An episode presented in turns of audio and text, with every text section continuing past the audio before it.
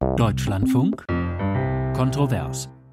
Mit Dirk Oliver Heckmann im Studio. Schönen guten Tag, herzlich willkommen aus unserem Hauptstadtstudio in Berlin. Polen und Ungarn haben gezeigt, wie schnell eine Demokratie, ein Rechtsstaat aus den Angeln gehoben werden kann. Viktor Orban in äh, Ungarn und die inzwischen abgewählte nationalkonservative PiS-Regierung in Polen haben dabei keine Zeit verloren. Unabhängige Medien wurden ausgeschaltet und auf Regierungskurs getrimmt. Die Verfassungsgerichte so umgebaut, dass sie nur noch dem Machterhalt der Rechtspopulisten dienten. Seit Jahren wird auch in Fachkreisen in Deutschland darüber debattiert, ob das auch in Deutschland möglich wäre. Die erstarkende AfD und die Geheimkonferenz von teils führenden AfD-Vertretern mit Rechtsextremisten und Köpfen der identitären Bewegung bei Potsdam haben die Debatte auch in die breite Öffentlichkeit getragen. Denn das Gesetz, das Unabhängigkeit und Funktionsweise des Bundesverfassungsgerichts regelt, kann mit einfacher Mehrheit geändert werden. Ähnlich die Lage in vielen Bundesländern. Muss sich der deutsche Rechtsstaat für den Fall der Fälle wappnen? Wie groß ist die Gefahr, dass Demokratie und Gewaltenteilung in Deutschland angegriffen werden könnten, auch wenn extreme Parteien nur über eine Sperrminorität verfügen? Oder zeigt die Debatte nur, wie sehr Demokratinnen und Demokraten sich in der Defensive fühlen derzeit und sind derlei Überlegungen eigentlich überflüssig. Herausforderung Rechtspopulismus und Extremismus sind Demokratie und Rechtsstaat resilient genug. Das Thema heute hier bei Kontrovers. Nochmal herzlich willkommen und ich sage auch herzlich willkommen zu unseren Gästen natürlich. Das ist zum einen Dr. Ulf Burmeier in alphabetischer Reihenfolge Mitgründer und Vorstandsmitglied der Gesellschaft für Freiheitsrechte e.V. Er war mehr als zehn Jahre lang äh, als Richter des Landes Berlin tätig, kennt die Arbeit des Bundesverfassungsgerichts ähm, aus, als, äh, aus nächster Anschauung. Während einer Abordnung nach Karlsruhe war er wissenschaftlicher Mitarbeiter in den Dezernaten von Professor Winfried Hassemer und Professor Andreas Voskuhle. Er war wissenschaftlicher Mitarbeiter des Berliner Verfassungsgerichtshofs und Gemeinsam mit Philipp Banse ist der Host des äh, Podcasts Lage der Nation. Herzlich willkommen. Ja, guten Morgen. Aus äh, Köln zugeschaltet, aus unserem Funkhaus ist Helge Lind von der SPD, Mitglied des Innenausschusses des Deutschen Bundestags. Auch Ihnen herzlich willkommen, Herr Lind. Guten Tag. Und dann haben wir noch in der Runde Elisabeth Winkelmeier-Becker von der CDU. Sie ist Richterin AD, Vorsitzende des Rechtsausschusses des Deutschen Bundestags. Auch Ihnen herzlich willkommen. Ja, ich grüße Sie. Sie, liebe Hörerinnen und Hörer, sind äh, wie immer eingeladen, sich an der Diskussion zu beteiligen. Wir freuen uns wie immer über Ihren Anruf, Ihre Mail 00800 4464 4464. Das ist die kostenfreie Hörertelefonnummer noch einmal. 00800 4464 4464 und unsere E-Mail-Adresse, die lautet kontrovers at deutschlandfunk.de. Sie können uns auch eine WhatsApp schreiben, eine Textnachricht an 0173 5690322. Alle Telefondaten auch bei uns natürlich im Netz. Heute früh hatten Sie die Möglichkeit, uns Ihre Meinung mitzuteilen. Hier eine kleine Auswahl. Schönen guten Tag, mein Name ist Andreas Jung. Ich wohne in Kraftsdorf bei Gera in Thüringen. Ob unser Rechtsstaat resilient genug ist, wird sich zeigen. Im Moment hat man Hoffnung durch die ganzen Demos gegen rechts, Entscheidend ist für meine Meinung aber die Teilnahme an den in diesem Jahr überall bevorstehenden Wahlen. Wer da aus Bequemlichkeit oder aus eigener Unsicherheit, weil er eigentlich nicht so richtig weiß, wen, so nach dem Motto, ich weiß zwar gegen wen, ich bin aber nicht wofür, wer diese Chance verstreichen lässt, der tut den Rechtsstaat einen Bärendienst. Guten Tag, Paul ist mein Name, Hamburg. Ich bin nicht sicher, dass die Demokratie und der Rechtsstaat resilient genug ist. Denn wir erleben eine große Veränderung in der Wahlparteienlandschaft. Und was in fünf Jahren sein wird, ist im Moment noch gar nicht absehbar. Also hat man den Aufdruck. Die AfD bzw. der Rechtsextremismus muss mit allen legalen Mitteln bekämpft werden. Und allen Wählern, die trotzdem noch AfD wählen, würde ich empfehlen, ihr Geld doch direkt zu dem Meuchelmörder Putin zu schicken dann braucht das doch gar nicht erst den Umweg über die AfD zu nehmen. Selbstverständlich ist unsere Demokratie wehrhaft und auch stark genug. Ich glaube, dass über 90 Prozent der Deutschen überhaupt nicht anfällig sind, wieder für völkische Gedanken, gar zu Vertreibungsgedanken. Und ich denke, dass die Demokratie sich selbstbewusster darstellen sollte und mit demokratischen Mitteln, das heißt politischer Auseinandersetzung, damit genau den Populismus einhegen sollte. Guten Tag, Kost mein Name aus Chemnitz. Wenn ihr schon mit der jetzigen AfD ein Problem habt, die inhaltlich zu stellen, wie es ja immer wieder von allen Parteien vorgetragen wird, dann solltet ihr euch eure Pamphlete, die er da so schreibt jeden Tag und entsprechend dann rausgebt, mal überlegen. Ich sag, wir haben in Deutschland einige Probleme zu lösen, sei es die Wirtschaft, sei es die Migration, sei es interne Sachen, Schulen, Straßen, alles Mögliche. Und am Ende sieht der normale Bürger, Geld wird in die ganze Welt rausgekippt und für den Staat selber ist nichts mehr da. Und angeprangert wird das komischerweise nur von einer Partei. Und die wähle ich dann. Ganz einfach. Ja, soweit ein Ausschnitt unserer Hörerinnen und Hörer, die uns heute früh bereits äh, erreicht haben. Herausforderung Rechtspopulismus und Extremismus. Sind Demokratie und Rechtsstaat resilient genug? 00800 4464 4464, das ist unsere kostenfreie Hörertelefonnummer. Und wenn Sie uns eine E-Mail schreiben möchten, dann auch gerne an kontrovers.deutschlandfunk.de. Und damit steigen wir ein in die Diskussion. Frau Winkelmeier-Becker von der CDU, vielleicht an Sie die erste Frage. Vielleicht müssen wir zunächst mal klären, welche Funktion das Bundesverfassungsgericht eigentlich eigentlich hat, wie es eigentlich zusammengesetzt ist und weshalb es eigentlich so wichtig ist für Demokratie und Rechtsstaat. Mhm, ja, gerne. Ja, das ähm, Bundesverfassungsgericht ist letztendlich der Garant dafür, dass sich alles staatliche Handeln an dem Grundgesetz ausrichten muss. Und im Grundgesetz äh, sind zunächst verankert die Grundrechte, die wir alle kennen, Menschenwürde, Handlungsfreiheit, Gleichheit vor dem Gesetz, Religionsfreiheit, Pressefreiheit und dergleichen mehr. Äh, das muss eingehalten werden. Die wesentlichen äh, Grundsätze unseres Staates, sozialer, demokratischer Rechtsstaat und auch die organisatorischen Vorschriften, wie die verschiedenen Ebenen und die verschiedenen Verfassungsorgane zusammenarbeiten müssen, wie sich ihre Zuständigkeiten abgrenzen. Das ist äh, Sache des Bundesverfassungsgerichts, das zu ähm, einzuhalten und darauf zu drängen. Und das ähm, kann sowohl den Gesetzgeber treffen. Äh, wir haben ja auch äh, immer wieder mal Gesetze, die in Teilen äh, das Haushaltsgesetz der, der Ampelregierung jetzt zuletzt, ja. Beispielsweise. Äh, das gilt aber auch für Regierungshandeln oder auch Handeln der äh, anderen Gerichte. Und zwar Maßstab ist dann immer das Grundgesetz, nicht das allgemeine Gesetz, also das einfache Gesetz, sondern diese zentralen Vorschriften unseres Staates, die im Grundgesetz stehen. Und da kommt es natürlich darauf an, wie unabhängig die Richterinnen und Richter äh, arbeiten und auch zusammengestellt sind. Die 16 äh, Richterinnen und Richter werden ja mit zwei Drittel Mehrheit gewählt. Die eine Hälfte durch den Bundestag, die andere durch den Bundesrat. Das zwingt zu Vorabsprachen äh, und auch Kompromissen. Ähm, die AfD stellt aber beispielsweise die Unabhängigkeit äh, dieses Gerichts in Frage. Stefan Brandner, der Abgeordnete, hat zum Beispiel äh, gefordert ähm, oder fordert eine Entpolitisierung der Justiz. Das ist ja, solche Forderungen sind ja auch in anderen Ländern immer wieder zu hören gewesen, in Polen beispielsweise. Ähm, und er meint, dass derzeit die Richterinnen und Richter nicht nach Qualifikation, sondern nach Parteinähe ausgewählt würden. Ulf Burmeier von der Gesellschaft für Freiheitsrechte. Ist da was dran? Ja, man muss sich jetzt, glaube ich, vor Augen führen, dass es ja ähm, quasi zum Standardrepertoire autoritärer, undemokratischer Bewegungen gehört, die Institutionen des demokratischen Rechtsstaats zu delegitimieren. Ja, es ist immer alles schlecht und böse und manipuliert.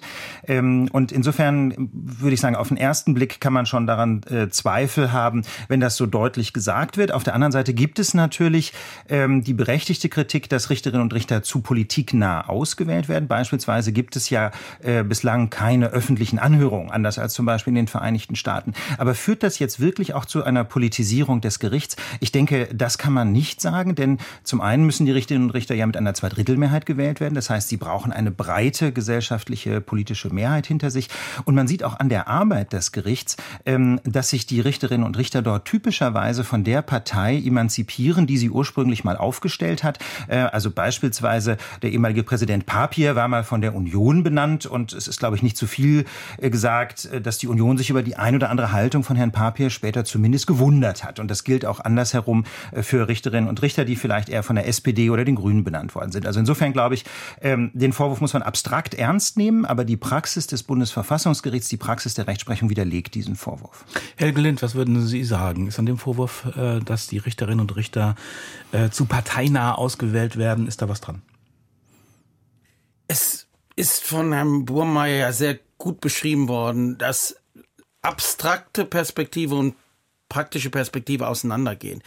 In der Tat kann man sicher darüber diskutieren, inwieweit die Wahl nicht allein auf juristische Kompetenz beruht, sondern natürlich die Parteien nominieren, Vorschläge machen. Teilweise sind es ja auch Personen mit Parteibuch. Aber die müssen ja durch diesen vermittelnden demokratischen Prozess auch der Kompromissfindung und der Überzeugung wegen der genannten Zweidrittelmehrheit, sodass dann tatsächlich in der Praxis das widerlegt wurde. Es ist ja auch eine, denke ich, auch rein instrumentelle Vorgehensweise von rechts, diese vermeintliche Neutralität und Entpolitisierung zu fordern, aus einer Perspektive, die ja massiv politisierend ist. Herr Brandner ist ja nun alles, aber nicht entpolitisierend. Er ist ja, und ich bin selbst Leidtragender, Weltmeister der Zwischenrufe unter der Gürtellinie, buchstäblich. Also das würde mal eine eigene Sammlung von herabwürdigenden und respektlosen Zwischenrufen berechtigen, was er teilweise da äußert. Also gerade ist er das Gegenbeispiel von Vermittlung, Kompromiss, äh, Denken über Parteigrenzen hinweg. Dass er diesen Vorwurf macht, sollte uns sofort zu denken geben, was für eine Intention dahinter liegt. Denn seine Idee von Entpolitisierung ist ja letztlich ein Verfassungsgericht zu haben, das im Sinne seiner Vorstellung agiert.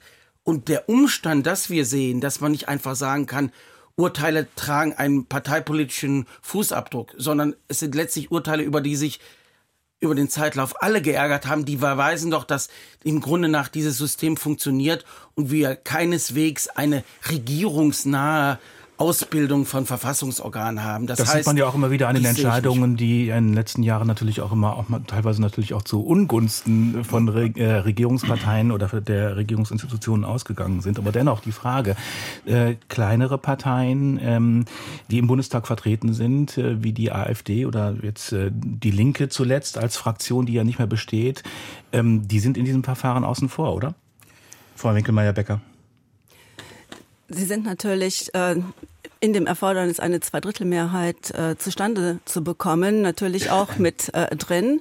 Sie sind bisher nicht äh, bei denjenigen, die in dem Comment der, äh, der anderen Parteien äh, vorkommen in der Verteilung des Vorschlagsrechts. Aber ähm, da gibt es durchaus äh, ja Bewegung und Dynamik drin.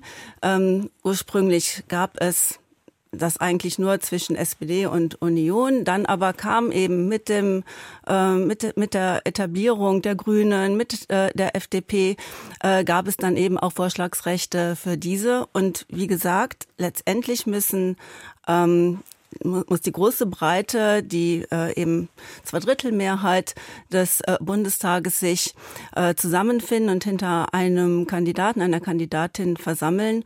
Und ich kann äh, da auch aus dem Auswahlprozess oder aus dem Vorstellungsprozess äh, nur sagen, dass da nicht irgendwie parteipolitische Positionen abgefragt werden, sondern man versucht sich ein Stück weit ein Bild von einer Person zu machen, der man dieses große Vertrauen dann ja entgegenbringt. Ja, du sollst Teil dieser 16 Menschen sein, die auf äh, die Einhaltung der, Veracht, der, der Verfassung gegenüber äh, der gesamten staatlichen Gewalt äh, eben achten und das durchsetzen.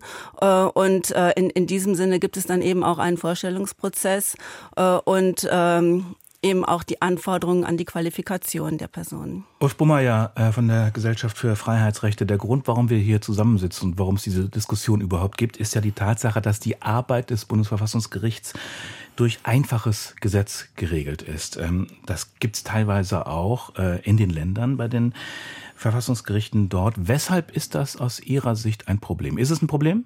Ja, ich denke, es ist schon ein Problem, ähm, dass die Grundlagen des Bundesverfassungsgerichts bislang nur in einem solchen einfachen Gesetz geregelt sind. Auf Landesebene verhält es sich im Großen und Ganzen ähnlich. Warum ist das ein Problem? Ähm, ich will es mal vom Extremfall her skizzieren. Wenn wir auf Dauer über, äh, über Jahrzehnte eine rechtsextreme Mehrheit im Deutschen Bundestag hätten, dann wüssten wir wir diese Diskussion nicht führen, dann wäre natürlich auch das Bundesverfassungsgericht auf Dauer nicht sicher, dann wäre, wären unsere demokratischen Institutionen letztlich äh, der Erosion preisgegeben. Aber wir führen diese Diskussion trotzdem und zwar deswegen, weil wir quasi demokratische Unfälle ähm, weniger gravierend machen wollen. Denken wir daran, die Nationalsozialisten hatten 1932 in der letzten Freien Reichstagswahl nur 33 Prozent der Stimmen. Gleichwohl ist es ihnen in einer Koalitionsregierung gelungen, in nicht mal zwei Monaten die Demokratie in Deutschland abzuschaffen. Und es geht quasi um diese Resilienz äh, unserer Demokratie, unserer Institutionen dagegen, dass es quasi einen demokratischen Ausrutscher gibt. Und ähm, da muss man sehen, wäre ein, äh, ein Bundesverfassungsgericht, dessen äh, wesentliche Spielregeln mit einfacher Mehrheit im Deutschen Bundestag zu ändern sind, ähm, einfach besonders verletzlich. Und deswegen, denke ich, wird diese Diskussion zu Recht geführt, ob man nicht wesentliche Elemente seiner Arbeit im Grundgesetz absichern sollte. Welche das dann im Einzelnen sind, ähm, das ist äh, im, im, Detail eine komplexe Diskussion. Denken wir an ähm, das Quorum, also die Mehrheit, die erforderlich ist für die Wahl der Richterinnen genau, und Richter. Zu den ne? Punkten das ist ein Spezialthema. Nochmal, genau, ja, ja, genau. Da werden wir in den Lauf der Sendung intensiv drüber sprechen, was es da für Möglichkeiten gibt und äh, welche da sinnvoll sind oder nicht. Aber nochmal grundsätzlich gefragt, Helge Lind, vielleicht an Sie von der SPD. Die AfD liegt ja in Umfragen derzeit bundesweit bei 19, 20 Prozent. Zuletzt ist sie jetzt äh, um drei Prozentpunkte jeweils äh, gesunken bei den verschiedenen Umfrageinstituten. Das heißt also, von der Mehrheit ist ja die AfD nun, weiß Gott, weit entfernt, jedenfalls Stand jetzt äh, auf Bundesebene. Ähm, ist es nicht übertrieben, sich für einen Fall zu wappnen, der wahrscheinlich nie eintritt? Es wäre, denke ich, nicht klug, wenn wir die ganzen Debatten, also etwa jetzt äh, Frage, wie wir ich bin ein bisschen allergisch gegen den Begriff Resilienz, nicht wegen dieses Falls, aber weil er so inflationär genauso wie narrativ gebraucht wird. Also abgesehen von meiner persönlichen Resilienzallergie, sagen wir mal, wie, ein wie können wir ein Modewort, diese, ne? Ja, sehr, sehr modisch geworden und die meisten wissen gar nicht, wie sie es verbinden, aber sagen es wir ist einfach Trend. Äh, ist beides in Ordnung. Sie wissen ja, was Sie damit meinen. Jedenfalls ähm, wären wir nicht gut beraten zu sagen, das ist jetzt für uns ebenso wie die Debatte über Parteiverbot oder Höcke, Grundrechtsentzug wir wollen damit die Erfolge der AfD schmälern, sondern der Sachverhalt ist ja, wie können wir nicht etwa unsere Demokratie im Wesen verändern, sondern erhalten? Und wie sehen wir die aktuelle Entwicklung, also auch die Entwicklung, dass wir tatsächlich auch äh, eine extremistische aus meiner Sicht Partei haben, die ganz anders als die NPD Massenwirksamkeit hat und auch gezielt in ihren Forderungen daran arbeitet und auch mit gewisser Potentialität aus den Mitteln der Demokratie, innerhalb der Demokratie, die Demokratie letztlich abschaffen und schleifen will. Wie sichern wir ab, dass unsere Demokratie sicherer wird, abwehrstärker wird gegen solche Bedrohungen, egal von welcher Seite. Es geht also nicht um eine reine AfD-Abwehr Haltung und äh, Gesetzgebung und Verfassungsänderung. Das wäre dumm. Sondern es geht einfach darum, ist es nicht klug, sich zu überlegen, auch angesichts der Entwicklung des Parteiensystems, wir haben nicht mehr diese Einfachheit, diese Stabilität, wie wir Kerne unserer Verfassungsordnung auch entsprechend stabilisieren, absichern unter Nutzung oder unter Stärkung des, äh, der Verfassung und auch über Zweidrittelmehrheiten beispielsweise. Das würde im Übrigen ja auch bedeuten, das ist dann der Preis. Wenn eine Partei wie die AfD dann über einem Drittel hätte, könnte sie blockieren. Und deshalb muss man auch überlegen, was solche Szenarien bedeuten. Absolut, also wenn mit einer genau, Sperrnormalität Blockaden möglich werden. Das ist auch noch ein Punkt, den wir auch noch, auf den wir eingehen werden, der auch ein ganz wichtiger Punkt, glaube ich, ist. Aber Frau Winkelmeier-Becker, an Sie die Frage von der äh, CDU. Mhm. Wie sehen Sie das? Ähm, ist es äh, notwendig, sich für den Fall der Fälle, der möglicherweise gar nicht eintritt, äh, zu wappnen? Ihr parlamentarischer Geschäftsführer äh, Thorsten Frei, der hat sich ja offen für die Diskussion gezeigt. Äh, der hat gesagt, eine erhöhte Wachsamkeit sei äh, gefragt. Man solle genau prüfen, ob unsere Verfassungsorgane ausreichend geschützt sind. Aber er hat auch gewarnt vor einer hysterischen Debatte in Anführungszeichen und ein mhm. bisschen mehr Zutrauen in die Stärke und Wehrhaftigkeit unserer Institutionen und Verfassungsorgane sei schlicht angebracht. Also wie sehen Sie das? Also in Bezug auf das Bundesverfassungsgericht würde ich mich auch offen zeigen, ähm, dass wir da überlegen, wie wir äh, einfach den Status quo absichern. Ich möchte nochmal betonen, es wird ja jetzt nicht darum gehen, etwas grundsätzlich zu verändern, sondern es geht darum, die Praxis, die sich jetzt lange bewährt hat, auch abzusichern. So, da brauche ich eigentlich gar keinen besonderen externen Grund dafür, sondern ich möchte einfach das Verfahren so wie es ist ähm, sicherer machen und ähm, wird das auch gar nicht jetzt nur auf äh, AfD-Werte oder sowas beziehen, sondern ich finde, das ist aus sich heraus äh, plausibel und es könnte auch von anderer Seite einmal geschehen, dass dieser Command, dieses Zusammenwirken der ähm, Parteien wie bisher aufgekündigt wird. Also das muss man nicht nur an der AfD festmachen, sondern es macht auf jeden Fall Sinn, ähm, dieses bewährte Verfahren mit den guten Ergebnissen einfach sicher zu machen. Warum ist es damals eigentlich bei der Erstellung des Grundgesetzes nicht passiert, Bohmeier?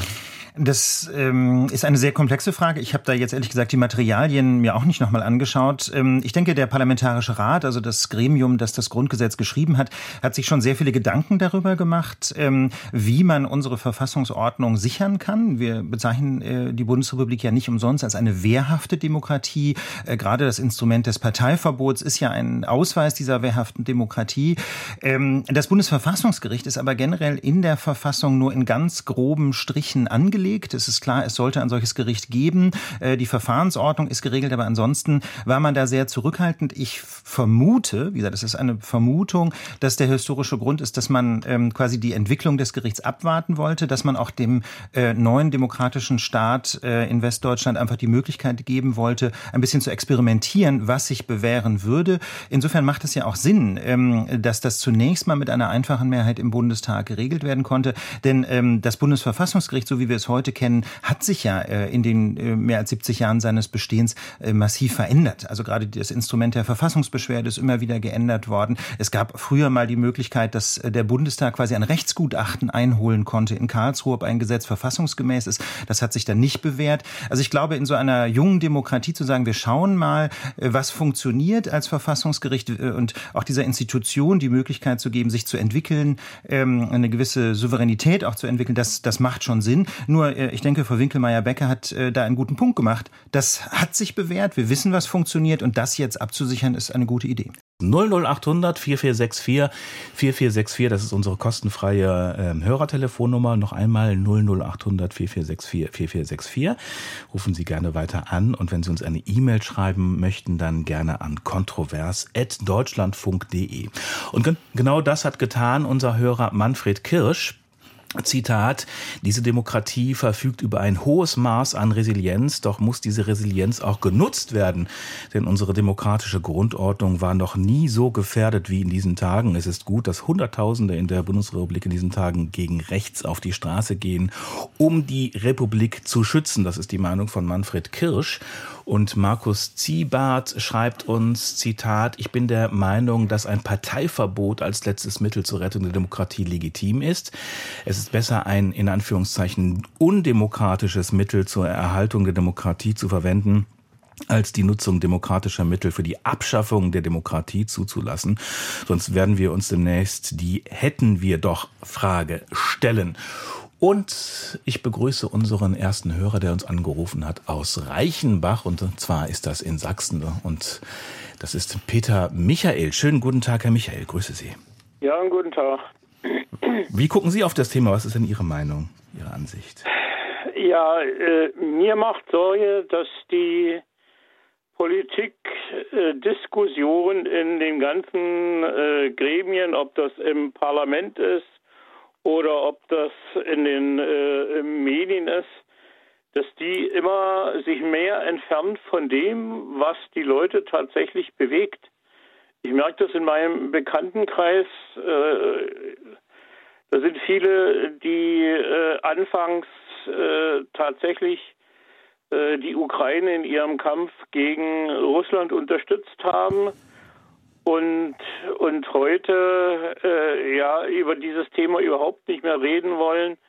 Das wird dann alles zu viel und das äh, ist an vielen ähnlichen Themen. Und auf der anderen Seite haben auch viele Angst, was tatsächlich nach den nächsten Wahlen wegen mir in Sachsen passiert, äh, weil ja äh, bei in den, in den Wahlkreisen wird es ja keine Absprachen zwischen den politischen Parteien geben, zwischen den demokratischen Parteien, sich auf einen Kandidaten festzulegen, um äh, stärker sei, zu sein als der AfD-Kandidat. Das mhm. gibt es ja in, bei, in den Wahlkreisen nicht. Und dann wird die AfD in vielen Wahlkreisen wie es aussieht, die Mehrheit haben und äh, wie dann das Parlament aussehen soll und eine Regierungsbildung stattfinden soll. Also da habe ich Angst und äh, das höre ich auch äh, bei meinen Freunden draus. Okay, Herr Michael, danke für Ihren Anruf, für Ihren Einwurf. Würde ich gleich mal weitergeben an Frau Winkelmeier-Becker. Wenn ich darf, ähm, der erste Punkt vielleicht Abgehobenheit äh, der Politik. Ist das ein Phänomen, mit dem Sie oder eine Beschreibung, mit der Sie was anfangen können? Ja, natürlich. Ähm, ich bin ja auch immer wieder in äh, Gesprächen in meinem Wahlkreis oder Leute, die mich anschreiben. Und äh, da gibt es in der Tat ähm, so eine, eine Haltung, äh, es wird uns zu viel und wir fühlen uns nicht äh, verstanden. Auf der anderen Seite wird es auch immer sehr gut ähm, reflektiert, wenn man dann tatsächlich mal sich die Zeit nimmt in einem Gespräch oder in einem ausführlichen Antwortbrief. Da muss man nicht immer den Leuten nach dem Mund reden, nicht die ähm, deren äh, Wunschansicht äh, äh, sozusagen auch selber übernehmen, sondern einfach erklären, was sind die Zusammenhänge, egal um welches Thema es geht, äh, die verschiedenen Krisen, die Kriege sind sicherlich ein ganz wichtiges Thema, aber da kann es eben auch äh, darum gehen, wofür gibt es Geld und wofür äh, nicht und dergleichen. Ähm, ich finde immer und habe immer die Erfahrung gemacht, dass es sich auszahlt, dann sich wirklich mal auf das einzelne Thema, auf die Sorgen, die einem geschildert werden, äh, einzulassen und zu erklären, äh, wieso die Politik da vielleicht auch wieder Kompromisse machen muss. Mhm. Den zweiten Punkt, den der Herr Michael angesprochen hatte, was die Wahlen angeht, würde ich vielleicht noch ein bisschen zurückstellen, wenn es auch vielleicht darum geht, wie man auch politisch auch agiert. Ähm, aber vielleicht kommen wir auf das ursprüngliche Thema nochmal zurück, das Bundesverfassungsgericht, das ja jetzt gerade so im Zentrum steht, ähm, inwieweit man das stärker absichern muss. Ähm, Innenministerin Faeser und auch Bundeskanzler Scholz, die haben ja die Debatte begrüßt, äh, auch der Justizminister Marco Buschmann, der hat gesagt, äh, der Funke Mediengruppe, es spreche vieles dafür, die jetzige Struktur des Gerichts im Grundgesetz abzusichern. Das sollte kein Thema von Mehrheit und Minderheit, Regierung oder Opposition sein. Hier sollten die seriösen Demokraten lagerübergreifend einen gemeinsamen Vorschlag machen.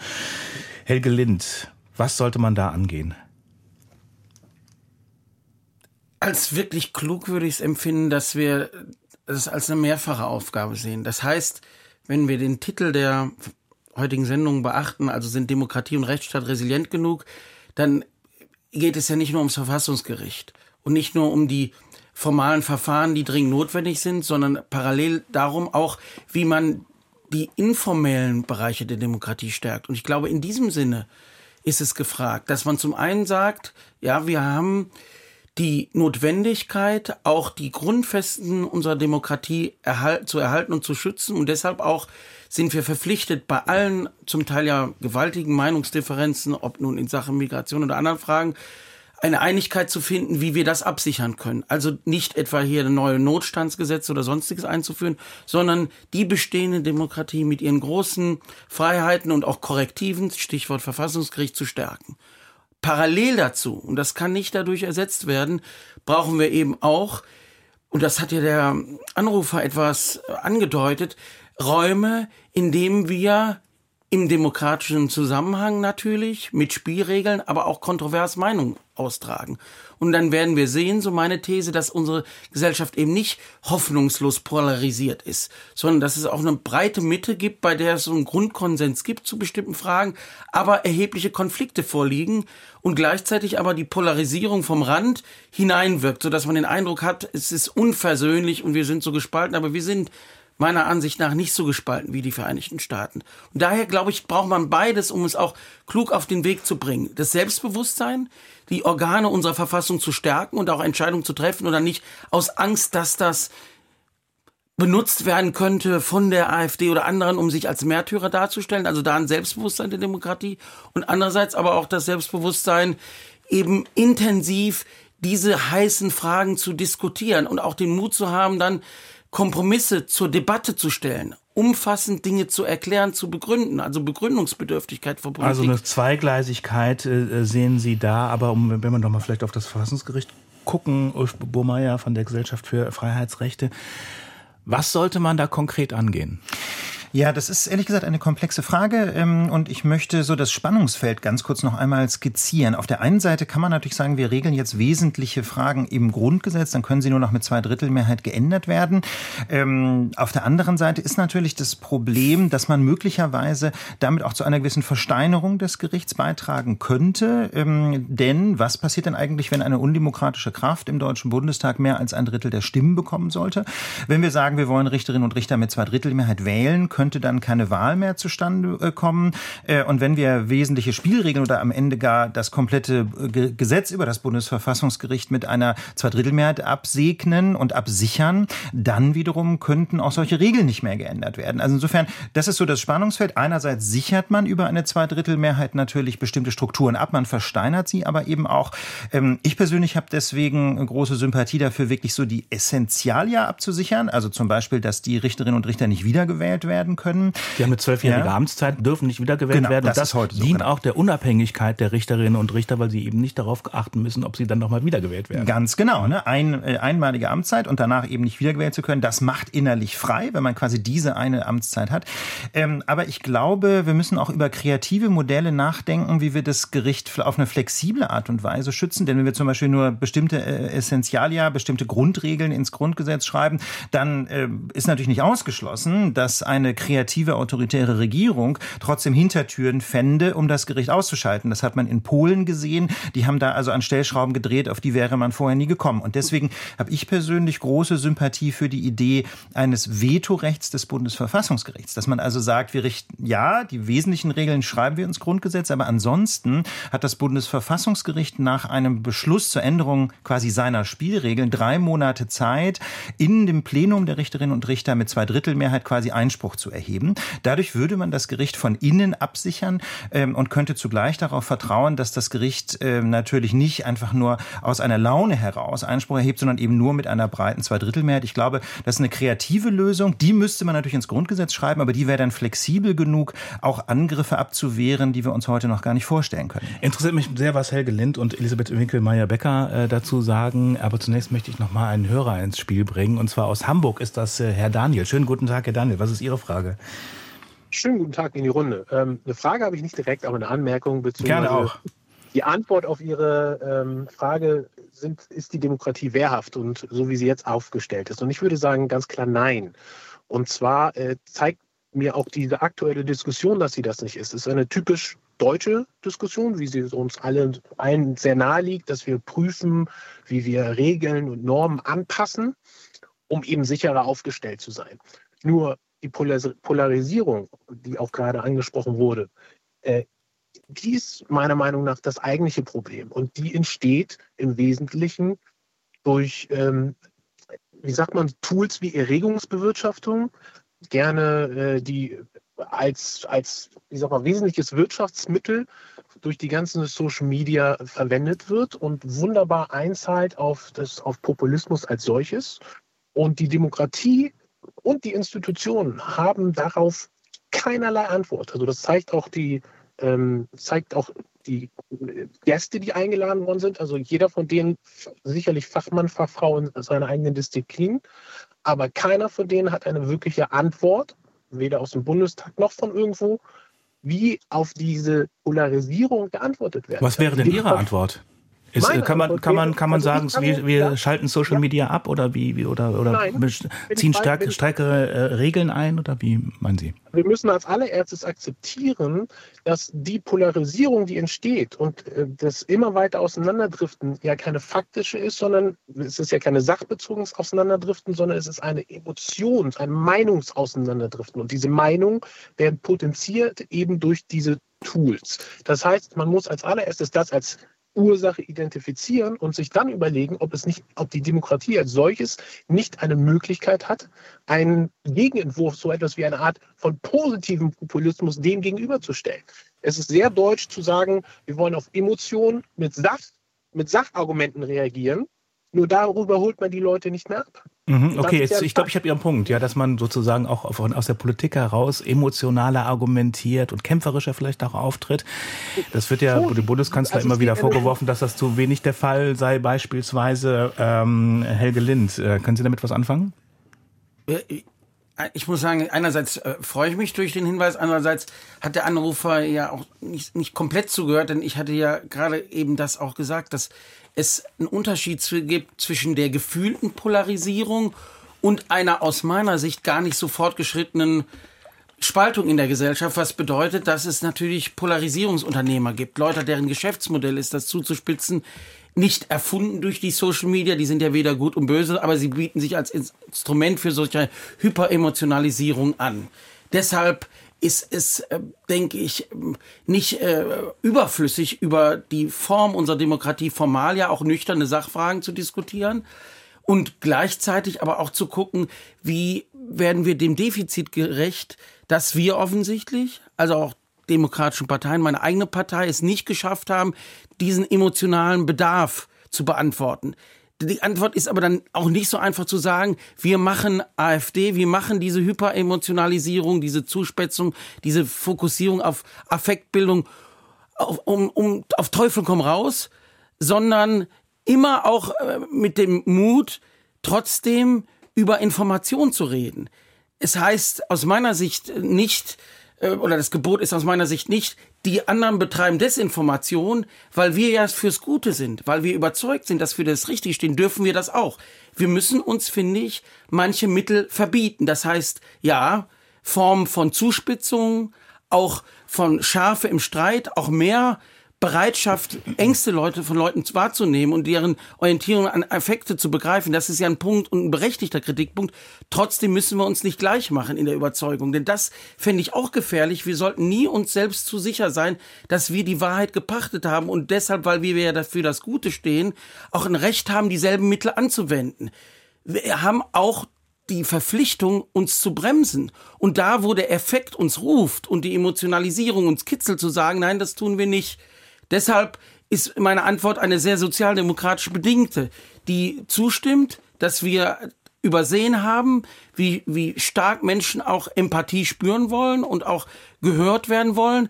Aber ein Nein indem ich sage, nein, wir kopieren nicht die Methoden der Rechten und sagen, in unserem Fall ist das ja gut, weil wir ja auf der richtigen Seite stehen. Ulf Bumeyer.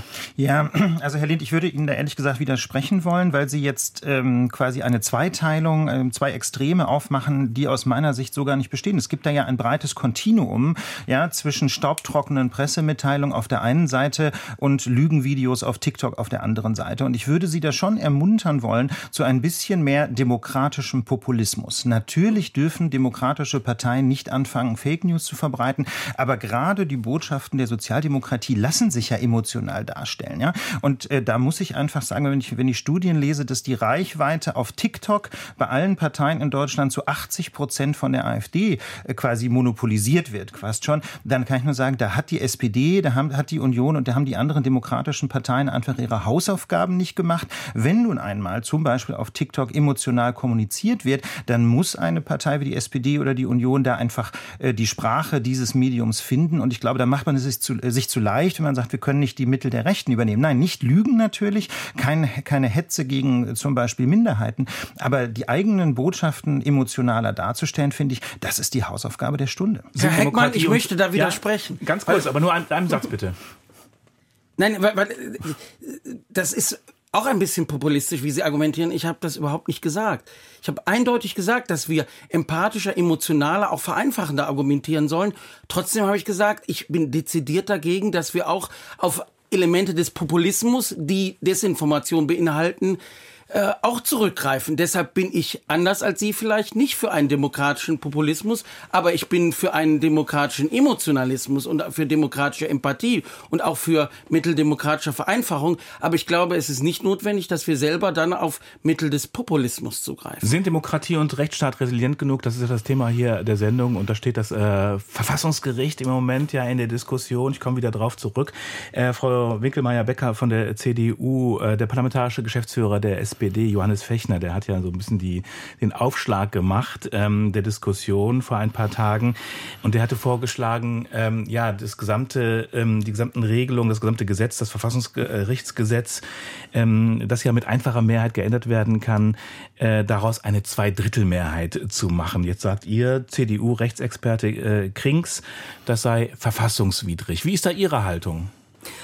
Äh, zunächst mal eine kleine Verfahrenskritik. Also wenn die Kollegen äh, Fechner und Thomé da mit einem Aufschlag rausgehen, dann ist das bestimmt nicht so ähm, äh, dienlich, dem Anliegen, eine gemeinsame Lösung zu finden. Und für eine verfassungsändernde Mehrheit braucht man also definitiv auch die Union. Aber das eine breite eine, Diskussion in der, in der Gesellschaft andere, ist das vielleicht auch nicht ganz ja, verkehrt. Und das andere ist, dass man natürlich auch in enger Abstimmung mit dem Bundesverfassungsgericht überlegen muss. Aber ich würde sagen, die Diskussion ist eröffnet. Äh, das Problem ist ja äh, schon jetzt auch zutreffend beschrieben. Und jetzt ähm, ist die Bühne frei für gute Vorschläge, würde ich mal sagen. Und äh, da kann man sich auch äh, zunächst mal einfach ein, ein Stück weit ähm, anhören, was, was werden für Vorschläge in den äh, Raum gestellt und ich kann auch gerne welche Sehr gerne. Sagen Sie doch mal, was, was halten Sie für sinnvoll? Also ich denke, das wurde ja auch hier schon gesagt, dass zu den Essentialia äh, gehört die Zweidrittelmehrheit der Wahl, die zwölf Jahre der Amtszeit ohne die Option einer Wiederwahl, weil das eben die persönliche Unabhängigkeit auch der, der Richter ganz maßgeblich absichert. Dann äh, auch die Festlegung auf äh, zwei Senate. Ähm, das hat so ein bisschen äh, den Hintergrund, dass äh, es sonst ja möglich wäre, ähm, einen dritten Senat äh, zu installieren, natürlich dann mit eigenen Leuten in Anführungszeichen und dem und dann dem auch die wesentlichen die, Aufgaben genau, zuzuschieben, die, zuzuweisen. Mhm. Genau, dann also mit der Argumentation, die beiden Senate sind ja hier total überlastet, lassen wir mhm. doch einen dritten Senat einrichten und dem die ganzen entscheidenden ähm, staatsorganisatorischen Fragen zum Beispiel übertragen. Äh, damit könnte man äh, das Gericht äh, schon äh, sehr stark beeinflussen. Das, dem sollte man einen Riegel äh, vorschieben und deshalb festschreiben, es bleibt bei diesen zwei Senaten und damit auch bei den 16 äh, Richtern. Das fände ich schon mal ganz wichtig. Ich finde es nicht verwerflich, dass die Debatte ist, aber halte es auch für notwendig, dass wir da tatsächlich in so einem übergreifenden Konsens genau das jetzt debattieren. Ich finde es auch völlig richtig, dass die Union jetzt das nicht einfach abwinkt, was da Tome und Fechner gebracht haben, sondern da können wir es ja jetzt mal demonstrieren an diesem Prozess, dass wir einen Diskurs organisieren, in welchem Maße wollen wir Flexibilität erhalten, also Spielräume bewahren und wo ist es aus unserer Sicht mit allen drohenden Konsequenzen abschützungswert? Und das ist vielleicht sogar ein Beispiel dafür, dass wir zeigen, wie funktionsfähig diese Demokratie ist und dass es eben nicht sozusagen ein, ein unnachsichtiger, erbitterter Kampf zwischen Opposition und Regierung ist, sondern eine durchaus handlungsfähige Demokratie, die da gemeinschaftlich zu einem Weg findet und die nicht im Verdacht steht, jetzt in Panik und Getriebenheit vor der AfD schnell etwas zu entscheiden. Und äh, günstigerweise ist es ja da auch eine gute Mäßigung und Domestizierung der Ampel, dass sie dann nicht einfach das selbst durchziehen kann. Und das finde ich auch gut. Das wäre höchst fragwürdig, wenn jetzt hier einfach man den Anspruch hätte, von SPD, Grünen und FDP etwas durchzuzwingen. Wir sind da angewiesen auf die anderen Parteien. Übrigens ist es ja durchaus auch äh, sinnvoll, sich anzuhören, was dann äh, Teile der Linken dazu sagen zu haben. Die würde ich auch nicht fundamental ausgrenzen. Sie können sich auch zu der Debatte beitragen und entsprechend dann diese Debatte sorgsam zu führen. Und ich tendiere da tatsächlich zu der Variante, dass man Wege findet, die äh, wenige Punkte mit zwei Dritteln zu sichern. Dann aber auch zu gucken, was ist im Blockadefall möglich. Also es gibt ja da auch Vorschläge. Kommen, zu, ja. mhm. kommen Sie sicher noch, mhm. äh, Bundespräsident oder ähnliches. Mhm. Und äh, charmant fand ich durchaus auch den vorhin gemachten Vorschlag, dass man eine Vetomöglichkeit des äh, Verfassungsgerichts selbst einräumt, um zu Vorschlag, zeigen, den auch Herr Burmeier gemacht hat. Herr ne? Burmeier mhm. gemacht hat, wir verordnen das nicht politisch, sondern wir sehen dieses Organ als ein selbstständiges und vertrauen auch auf dessen Eigenmechanismen und Eigenlogiken, die ja mitnichten einfach nur Parteipolitik widerspiegeln. Der Staatsrechtler Ulrich Battes, der hat dieser Tage gesagt, es sei grundsätzlich schlechter Stil und ein Zeichen von Schwäche, wenn Verfassungen ad hoc überarbeitet würden. Man solle das Grundgesetz nicht überfrachten. Es würde reichen, die Wahl der Richter mit Zweidrittelmehrheit im Grundgesetz festzuschreiben. Alles andere wäre überflüssig. Ulf Bohrmeier, wie ordnen Sie das ein? Mm, ich würde es nicht ganz so radikal sehen wie Herr Battes. Sein Grundansatz ist sicherlich richtig zu sagen, man sollte eben nicht aus einem spontanen Anlass heraus äh, das Grundgesetz äh, grundsätzlich überarbeiten. Aber diese Debatte wird ja jetzt auch nicht nur spontan geführt, sondern schon seit mindestens fünf Jahren, als Max Steinbeiß zum Beispiel in der Süddeutschen Zeitung mal so ein Szenario entworfen hat, wie schnell sich tatsächlich das Grundgesetz aushöhlen ließe. Ähm, Diskussion ich, in der Fachöffentlichkeit, die schon na, länger genau. läuft. Genau, also das ist mhm. jetzt wirklich kein Schnellschuss, auch von Herrn Thomé und Herrn Fechner. Ähm, ich würde trotzdem noch mal auf diesen Punkt hinweisen, den gerade Herr Lind schon am Rande gestreift hat. Was ist denn eigentlich mit einer Selbstblockade unserer Demokratie dadurch, dass zum Beispiel ähm, gar keine Wahl von Richterinnen und Richtern des Bundesverfassungsgerichts mehr möglich wäre, wenn eine undemokratische Partei einmal mehr als ein Drittel der Stimmen im Deutschen Bundestag erreichen Weil sollte? Richterinnen und Richter natürlich mit zwei Drittel Mehrheit gewählt werden müssen und wenn ein Drittel nämlich äh, blockiert, dann dann werden Richterposten nicht neu besetzt werden können. Ganz genau, das wäre das Problem. Das heißt also, wenn man hier dieses Quorum, diese Mehrheit äh, von zwei Dritteln jetzt im Grundgesetz normieren würde, dann braucht man aus meiner Sicht auf jeden Fall auch ein Überdruckventil, ähm, das dann eine solche Verfassungskrise abwenden könnte, dass äh, keine Richterinnen und Richter mehr gewählt werden. Darauf hat auch Thorsten Frei auch hingewiesen, dass es eben diese Blockademöglichkeit gibt, dass man sich darüber Gedanken machen muss. Frau Winkelmeier-Becker vielleicht noch kurz dazu. Ja, in der Tat, das ist ein Szenario, was man ähm, betrachten muss. Ähm, ich würde äh, einen ganz einfachen Vorschlag äh, da mal in den Raum stellen Ganz wollen. kurz, weil gleich die Nachrichten äh, Genau, äh, wir haben äh, roundabout 500 Bundesrichter an den obersten Bundesgerichten, die alle verfassungstreu sind und die alle schon mal auf Lebenszeit gewählt worden sind von den zuständigen äh, anderen Verfassungsorganen.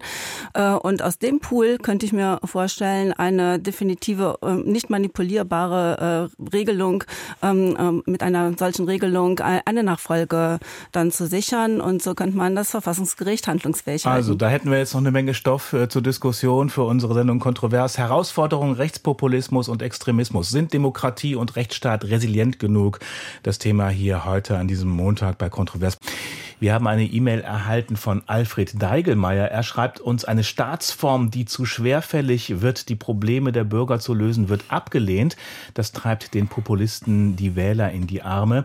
Demonstrationen sind gut, aber ohne selbst in den politischen Parteien und Gremien aktiv zu werden, und bei Wahlen ihre Stimme abzugeben, ermöglicht die immer noch schweigende Mehrheit den Umbau unserer Demokratie. Das ist die Meinung von Alfred Deigelmeier. Und äh, Hans-Hermann Otto schreibt uns, Zitat, ich denke, dass die Widerstandsfähigkeit einer parlamentarischen Demokratie gegen Feinde von rechts oder links im Wesentlichen davon abhängt, wie jeder einzelne Bürger bereit ist, für sie einzustehen. Das hat sich schon damals in der Zeit des Nationalsozialismus so bewahrheitet.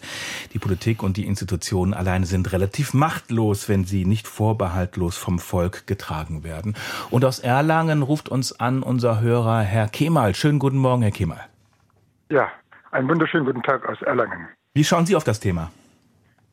Ja, ich, ich, ich versuche mal die Perspektive eines Migranten äh, Sehr gerne. darzustellen. Ich lebe jetzt ungefähr seit 40 Jahren in Deutschland. Wenn ich jetzt die öffentliche Diskurs äh, in Deutschland, äh, was Migranten angeht, dann komme ich eigentlich da sehr oft als negativ vor. Ich werde regelmäßig verantwortlich gemacht für Wohnungsnot, äh, für Haushaltsdefizit für irgendwelche Schwachsinn, wie, wie zum Beispiel Zahnarzttermine, mangelnde Zahnarzttermine und so weiter und so fort. Äh, worauf ich hinaus will, äh, ich werde immer als negativ dargestellt. Äh, dabei, ich bin türkischstämmig äh, und wenn ich sehe zum Beispiel, dass in Deutschland 90.000 türkische Unternehmen gibt, die einen Jahresumsatz von 50 Milliarden machen, die einen sehr großen Beitrag für diese Gesellschaft, sowohl für die sozialen Kassen, auch für das andere beitragen, dann äh, wird es in der öffentlichen Diskurs ganz wenig erwähnt.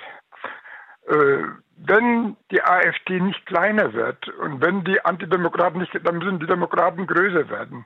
Wenn ich sehe, dass zum Beispiel 10 Prozent der Bevölkerung vom politischen Prozess ausgeschlossen sind in Deutschland, weil sie eben, obwohl sie schon länger in Deutschland leben, äh, ausländischen Pass haben, das könnte man zum Beispiel ändern, wenn man wirklich das möchte. Und vielleicht ein, ein, ein Ansatz, äh, ich habe vor kurzem mal gelesen, da ist ein Satz von, von AfD, äh, wir halten, was die CSU verspricht. Dieses Land muss irgendwann mal sich bekennen für die Migranten und auch dazu, dass diese Menschen ganz wichtig sind für dieses okay. Land. Ja, Herr Kemmer, ich danke Ihnen ganz herzlich für den Anruf ähm, aus Erlangen. Es sind ganz, sind ganz wichtige Punkte, glaube ich, die Sie gesagt haben. Und dieses Thema haben wir hier im Deutschlandfunk natürlich auch immer wieder ähm, auf dem Schirm. Heute sprechen wir so ein bisschen über ein anderes Thema, nämlich über die Frage, inwieweit unsere demokratischen Institutionen, Verfassungsgericht beispielsweise, wehrhaft genug sind, ähm, um sich vor Feinden Demo der Demokratie zu schützen. Aber wir haben Ihren Einwurf natürlich äh, im Hinterkopf, Herr Kemal. Schönen Dank und schöne Grüße nach Erlangen. Wir waren an der Stelle äh, stehen geblieben, ähm, die Frage, ob man Regelungen des ähm, Verfassungsgerichtsgesetzes ähm, mit Zweidrittelmehrheit versehen muss oder Teile davon ins Grundgesetz schreiben muss. Die andere Frage ist, ob nicht die Gefahr besteht, Frau Winkelmeier-Becker, dass Nachbesetzungen des Gremiums des Gerichts nicht möglich sind und damit auch die Handlungsfähigkeit dieser wichtigen Institution in Frage steht. Da hatten Sie gerade einen Vorschlag gemacht, nämlich, wenn Sie es noch mal ganz kurz, vielleicht noch mal kurz wiederholen könnten, weil ja die zwischendurch die Nachrichten stattgefunden haben. Können Sie es noch mal kurz ausführen? Ja, also äh, wir brauchen sicherlich einen Mechanismus, der in einem solchen Fall greift und zu einer Lösung führt. Also sprich zu einer Nachwahl oder Nachbesetzung der frei gewordenen äh, Richterstellen beim Bundesverfassungsgericht, sonst ist das Verfassungsgericht nicht mehr handlungsfähig. Ähm, so und deshalb braucht man da einen funktionierenden Mechanismus. Da kann man jetzt andere Verfassungsorgane äh, mit ähm, hineinnehmen in in die Wahl. Mein Vorschlag wäre jetzt äh, ganz einfach, wie gesagt, aus dem Pool der 500 ähm, vorhandenen äh, Richter an den obersten Bundesgerichten, also Bundesgerichtshof, Bundesverwaltungsgericht und so weiter, die ihrerseits alle äh, auf Lebenszeit ja schon gewählt sind. Sie haben dieses Vertrauen. Sie haben im Übrigen auch die Qualifikation natürlich als Bundesrichter äh, und gelegentlich wechseln ja auch Bundesrichter zum Bundesverfassungsgericht. Also aus äh, diesem Pool ähm, praktisch den Nachfolger, die Nachfolgerin zu bestimmen nach einem festgelegten äh, Mechanismus, der nicht manipulierbar ist. Das ist ja ein Vorschlag, den unter anderem zumindest auch die ehemaligen Verfassungsrichter Gabriele Britz und Michael Eichenberger gemacht hatten vor einigen, äh, einigen Tagen in der FAZ ein Gremium äh, zu etablieren aus den Präsidenten der obersten Bundesgerichte. Andere Möglichkeiten wurden ins Spiel gebracht von Ihnen, nämlich wenn der Bundestag blockiert ist, sozusagen, dass der Bundesrat äh, ähm, dann nachbesetzen soll oder auch der Bundespräsident. Das, waren, äh, das sind drei Vorschläge, die da gemacht worden sind. Ulf Bohmeier, was sagen Sie von, zu dieser Idee? Also ich finde tatsächlich die Idee sehr überzeugend, dass wenn zum Beispiel der Bundestag äh, nicht binnen drei Monaten nach Ablauf einer Amtszeit eine Neuwahl äh, zustande bekommt, dass dann ähm, der Bundesrat einspringen kann und andersrum. Ne? Die Richterinnen und Richter werden bislang zur Hälfte vom Bundestag und Bundesrat bestimmt. Und wenn eines dieser Gremien eben sein Wahlrecht nicht mit Zweidrittelmehrheit ausübt, dann sollte das andere äh, Verfassungsorgan einspringen. Das ist quasi der einfache Fall, aber der regelt natürlich noch nicht die Situation, dass beide ähm, Verfassungsorgane eben mit einer Sperrminorität blockiert sind. Ich denke, ähm, dass es nicht weiterführt, dann in, nur im Kreis der Bundesrichterinnen und Bundesrichter zu suchen, und zwar aus einem einfachen Grund. Äh, natürlich sind diese Menschen qualifiziert, aber das Bundesverfassungsgericht hat ja im Verfassungsgericht Verfassungsbeschwerdeverfahren ganz maßgeblich die Funktion, Entscheidungen der obersten Bundesgerichte zu prüfen und auch mal aufzuheben. Natürlich braucht man die Expertise dieser Bundesgerichte auch am Bundesverfassungsgericht. Deswegen müssen heute schon drei äh, Richterinnen und Richter jedes Senats aus diesem Kreis kommen. Aber ich würde ähm, schon mir wünschen, dass das Bundesverfassungsgericht auch eine gesunde Distanz wahrt zu genau den obersten Bundesgerichten, deren Rechtsprechung es prüfen soll. Deswegen noch mehr Bundesrichterinnen, Bundesrichter fände ich problematisch. Die einfache Lösung wäre ja, dass das Bundesverfassungsgericht Verfassungsgericht einfach eine Liste, zum Beispiel mit fünf Wahlvorschlägen, dann dem Bundestag oder dem Bundesrat übermitteln kann, dem Gremium, das quasi am Zug ist, und ähm, fünf Menschen vorschlägt, die es eben für demokratisch wasserfest und fachlich qualifiziert hält, dann hätte man zum einen eben die, äh, die Qualifikationen geprüft, quasi, dass man hätte geprüft, dass sie fest auf dem Boden des Grundgesetzes stünden, ähm, und zugleich aber hätte man noch die ganze Breite der Gesellschaft in Karlsruhe abgebildet, was aus meiner Sicht auch ein gro eine große Stärke des Gerichts ist. Helge Lind, Ihre Meinung interessiert mich dazu auch. Zunächst möchte ich aber aus Heilbach äh, Peter Trauden das Wort erteilen, sozusagen. Er hat uns angerufen. Schönen guten Morgen, Herr Trauden. Was ist denn Ihr Punkt? Ja, schönen guten Morgen an die Runde. Äh, mein Punkt wäre, äh, es wurde jetzt mehrfach gesagt, wir hätten eine äh, wehrhafte Demokratie. Äh, das kann ich nur glauben, äh, wenn ein Mann wie der Björn Höcke sein Mandat entzogen bekommt und zumindest das passive Wahlrecht verliert. Grund, Faschisten Stichwort Grundrechtsentzug. Ausgewiesenermaßen ne? Gegner der Demokratie. Und die sitzen in solch hohen Ämtern und dürfen sich weiter betätigen. Das versteht kein Mensch mehr. Mhm. Ja, vielen Dank, Herr Trauden, äh, für diesen Anstoß. Das ist ein Punkt, der auch bei mir auf dem Zettel steht, sozusagen. Also Stichwort Grundrechtsentzug ist ja auch eine Diskussion gewesen jetzt in den letzten Tagen. Äh, Helge Lind äh, von der SPD vielleicht, versteht kein Mensch mehr, sagt unser Hörer. Warum passiert das nicht? Der Grundrechtsentzug ist jetzt nicht etwas, was ich sozusagen fundamental ablehne, wäre ja absurd, weil Artikel 18 das ja im Grundgesetz auch ermöglicht. Also das heißt, bei bestimmten Grundrechten die Möglichkeit eröffnet, dass diese langfristig oder auch temporär entzogen werden können. Auch Details finden sich dann ja auch im Bundesverfassungsgerichtsgesetz. Mit der Folge im Übrigen, dass dann tatsächlich auch die Wählbarkeit, aber auch die Möglichkeit, selbst zu kandidieren oder auch äh, wichtige öffentliche Ämter zu besetzen, ausgeschlossen ist dass das grundgesetzlich so vorgesehen ist, begrüße ich ausdrücklich. Ich halte es aber für den jetzigen Moment etwa im Vergleich zu einer Prüfung der Verfassungsmäßigkeit der AfD auf Bundesebene, gegebenenfalls auch auf Landesebene, also Stichwort AfD-Verbot, für den schlechteren Weg. Also für den schlechteren Weg, weil es doch so naheliegend scheint. Also viele, die jetzt auch die Petition, die ja dem Bundestag ja, dem Petitionsausschuss überreicht wurde, befürworten, sehen da eben die Möglichkeit, dass es schnell gehen könnte, dass damit der Hetzer und äh, ja in Richtung neonazistischer Ideen äh, nun extrem auffällige und höchst gefährliche Höcke aus dem Weg geräumt wird. Mein Vorbehalt liegt in dieser Personalisierung.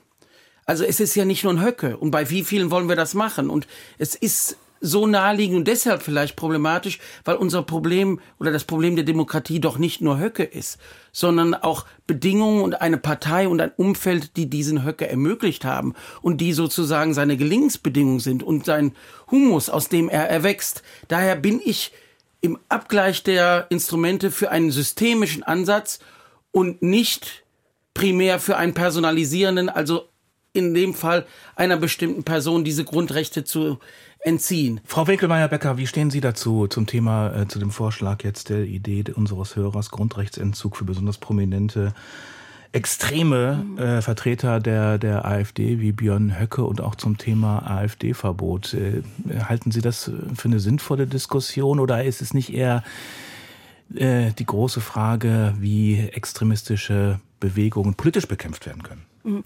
Ich denke, wir brauchen da den breiten Ansatz, wirklich äh, die gesellschaftliche Diskussion. Zum einen, das kann nicht alles die Politik und das kann nicht alles äh, die Verfassungsjustiz leisten, sondern wir brauchen die Demokraten in der Demokratie, die äh, alles am Leben erhalten. Dazu gehört das Engagement bei den Demos, bei im Ehrenamt, in den Parteien gerne auch.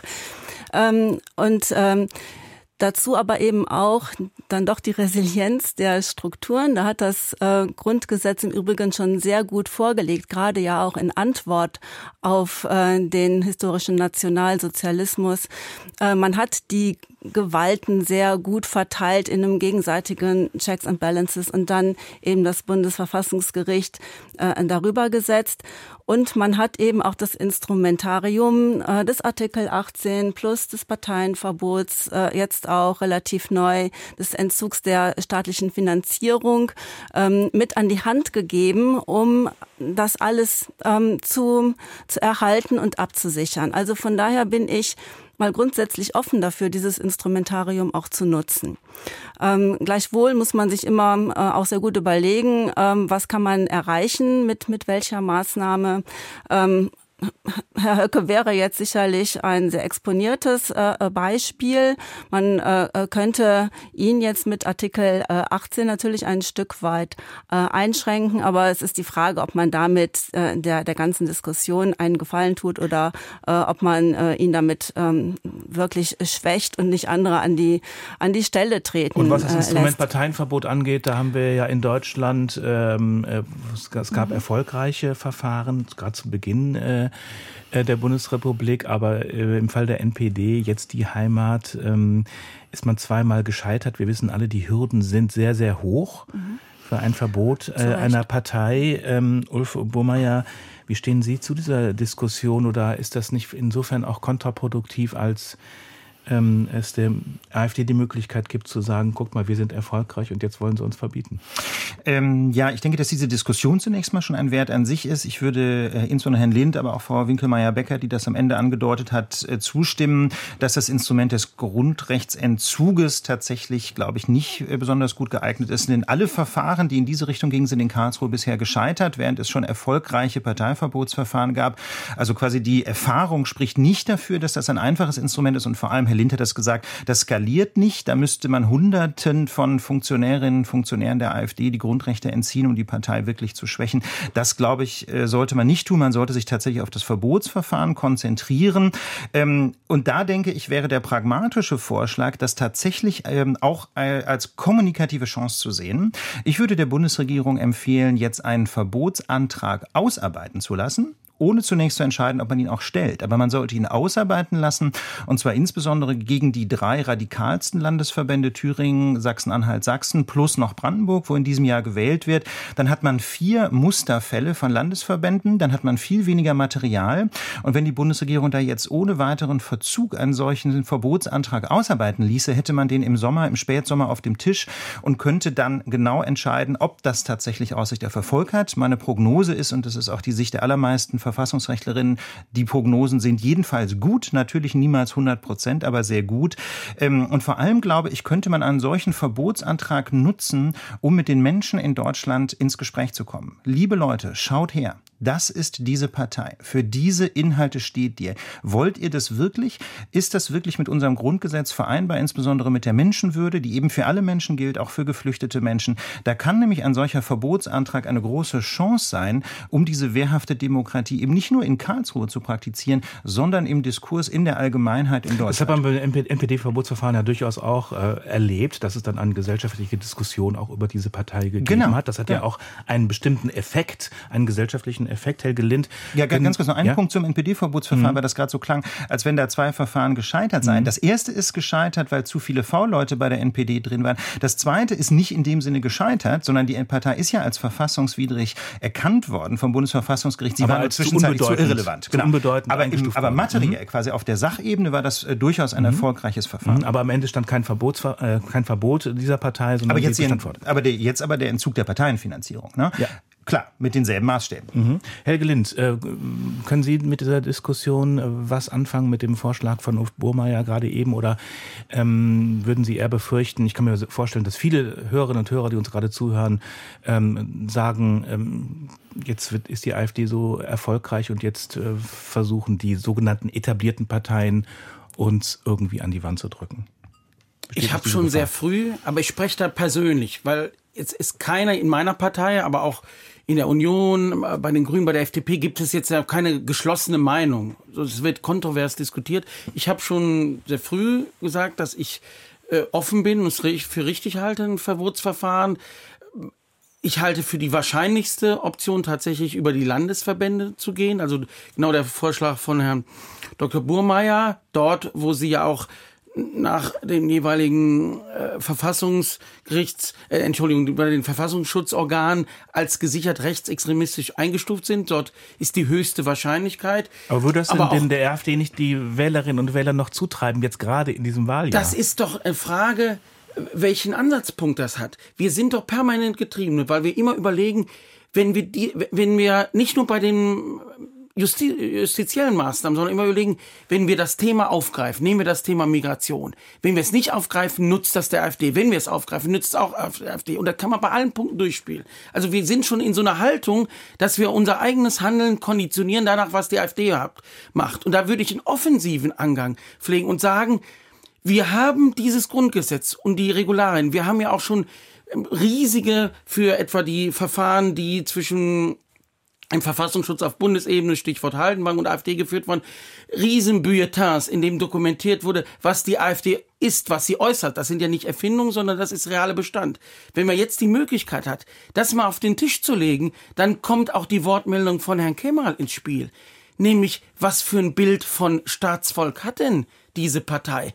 Ist dieses völkische Denken und diese Abstufung, ich denke nur an einen Antrag in der letzten Sitzungswoche, bei dem die AfD ein rassistisch, also nach Herkunft gestuftes Verfahren des Anspruchs auf Bürgergeld etablieren wollte, ist das noch auf dem Boden des Grundgesetzes. Da wird, glaube ich, mal eine Sichtbarkeit dessen erzeugt, was AfD ausmacht. Und ich würde noch einen zweiten ganz schlichten Punkt nennen.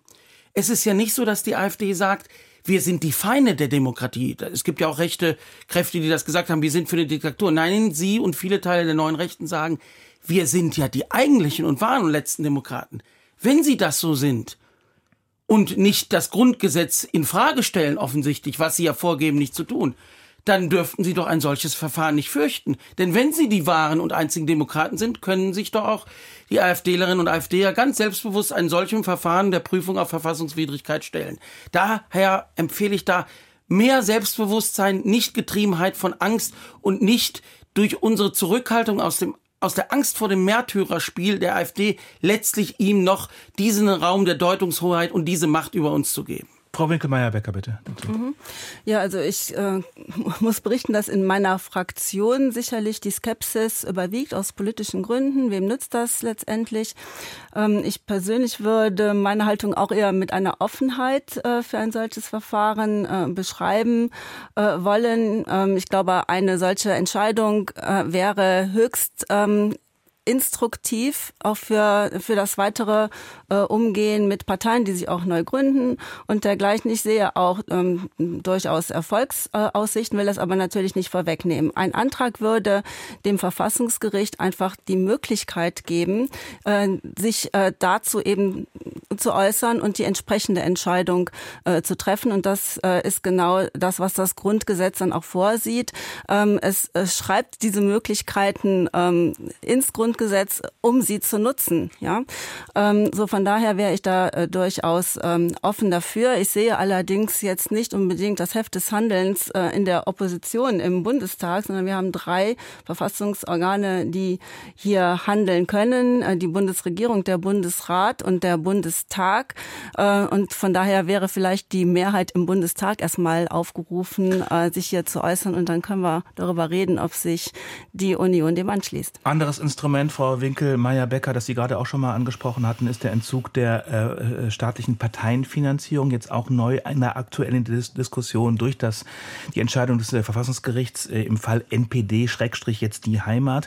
Äh, das Gericht hat hier gebilligt, dass äh, dieser Partei für zunächst sechs Jahre diese staatliche Parteienfinanzierung gestrichen wird, dass das gestoppt wird. Mhm. Ähm, setzte auch gleich eine Debatte ein, ob das für die AfD auch möglicherweise ein gangbarer Weg wären, wäre als vermeintlich einfacherer Weg als ein Verbotsverfahren. Dabei, äh, Uf Burmeier, sind die Hürden dafür mitnichten geringer. Denn da, auch dafür müsste ja zunächst die Verfassungswidrigkeit der Partei festgestellt werden, was ja bei der AfD nicht beziehungsweise derzeit noch nicht der Fall ist. Ja, ganz genau. Ich denke auch, äh, da sollte man sich nicht täuschen. Die Voraussetzungen sind im Prinzip identisch verfassungsrechtlich. Der einzige zentrale Unterschied ist die sogenannte Potentialität, also die Frage, ob die Partei tatsächlich die Möglichkeit hat, über Wahlen Einfluss zu nehmen auf den demokratischen Diskurs. Es muss übrigens nicht nur unbedingt eine Mehrheit sein. Es reicht schon, dass sie über äh, eine bestimmte Stärke in den Parlamenten Druck macht auf die anderen Parteien. Das sehen wir bei der AfD ja mustergültig, wie eben auch andere Parteien einzelne Elemente der AfD-Rhetorik jedenfalls übernehmen. Ähm, ich denke auch, man muss klar sehen, der Entzug der Parteienfinanzierung ist quasi an dieselben Hürden geknüpft. Der Unterschied ist diese Potentialität und ähm, an der kann bei der AfD niemand ernsthaft zweifeln. Bei Umfragewerten zwischen 20 und Mitte 30 Prozent. Die Potentialität wäre gegeben. Das heißt, wenn man ein solches Verfahren in Karlsruhe anstrengt, äh, anstrengt, dann sollte man es aus meiner Sicht nicht beschränken beschränken äh, auf die Finanzierung, sondern dann sollte man tatsächlich äh, auf ein Verbot ausgehen, ähm, denn äh, die Chancen sind im Prinzip identisch. Wir haben jetzt gesprochen in den letzten anderthalb Stunden über die Frage, ob Demokratie und Rechtsstaat in Deutschland resilient genug sind und haben da sehr stark auch das Verfassungsgericht in den Blick genommen. Der Journalist und Jurist und Autor Joachim Wagner, der hat ein Buch geschrieben über rechte und rechtsextreme Richterinnen und Richter. Er ist der Meinung, für administrative Maßnahmen sei es zu spät, wenn sich die Umfragen Umfragen in Wahlergebnisse umwandeln, dann wird der Einfluss der AfD auf Richterwahlen erheblich steigen. Die AfD, ähm, Helge Lind, müsse politisch bekämpft werden. Was sagen Sie dazu? Ich schließe mich dem an, dass sie politisch bekämpft werden muss, sehe da nur keine Alternative. Also die politische Bekämpfung ist zwingend. Das ist unsere dringendste Aufgabe. Zugleich ist der Schutz unserer Verfassung selbstverständlich. Ich finde auch nicht eine Größe, die allein abhängig ist von den Erfolgen der AfD, aber durch den Umstand, dass sie ja, das war ja das Stichwort Potentialität, diesen Einfluss genommen hat, unmittelbar in Wahlen, aber auch mittelbar, inwieweit wir auch immer gucken müssen, wie weit macht die AfD jemand anderen aus uns, wie weit passen wir uns an. Also ist das, was Zweifel verursachte beim NPD-Verbotsverfahren damit ausgeräumt. Niemand wird bezweifeln, dass diese Potentialität gegeben ist. Deshalb sehe ich es persönlich als geradezu eine Verpflichtung, auch diesen Weg der Prüfung der Verfassungsgemäßheit einzuschlagen.